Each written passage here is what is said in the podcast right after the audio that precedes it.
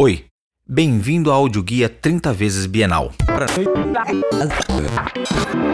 José Damasceno alia materiais convencionalmente associados à tradição da escultura, como mármore e bronze, a objetos cotidianos que são apropriados como elementos de composição.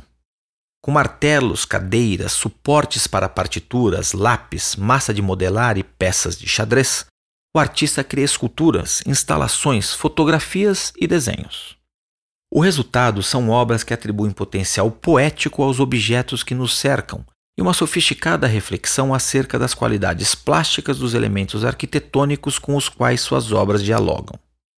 Na obra Trilha Sonora de 2002, apresentada na 25ª Bienal, martelos foram fixados na parede por sua face bifurcada e dispostos em uma sequência que sugere linhas oscilantes, remetendo à representação gráfica de ondas sonoras e aludindo à dinâmica de dispersão do som. Na obra que vê nessa exposição, intitulada Peça para Máquina de Tração Imaginária, vemos um efeito semelhante. O artista realiza uma recomposição de objetos com propósitos específicos e cria algo novo, cuja natureza é transformada pela percepção do espectador no espaço expositivo.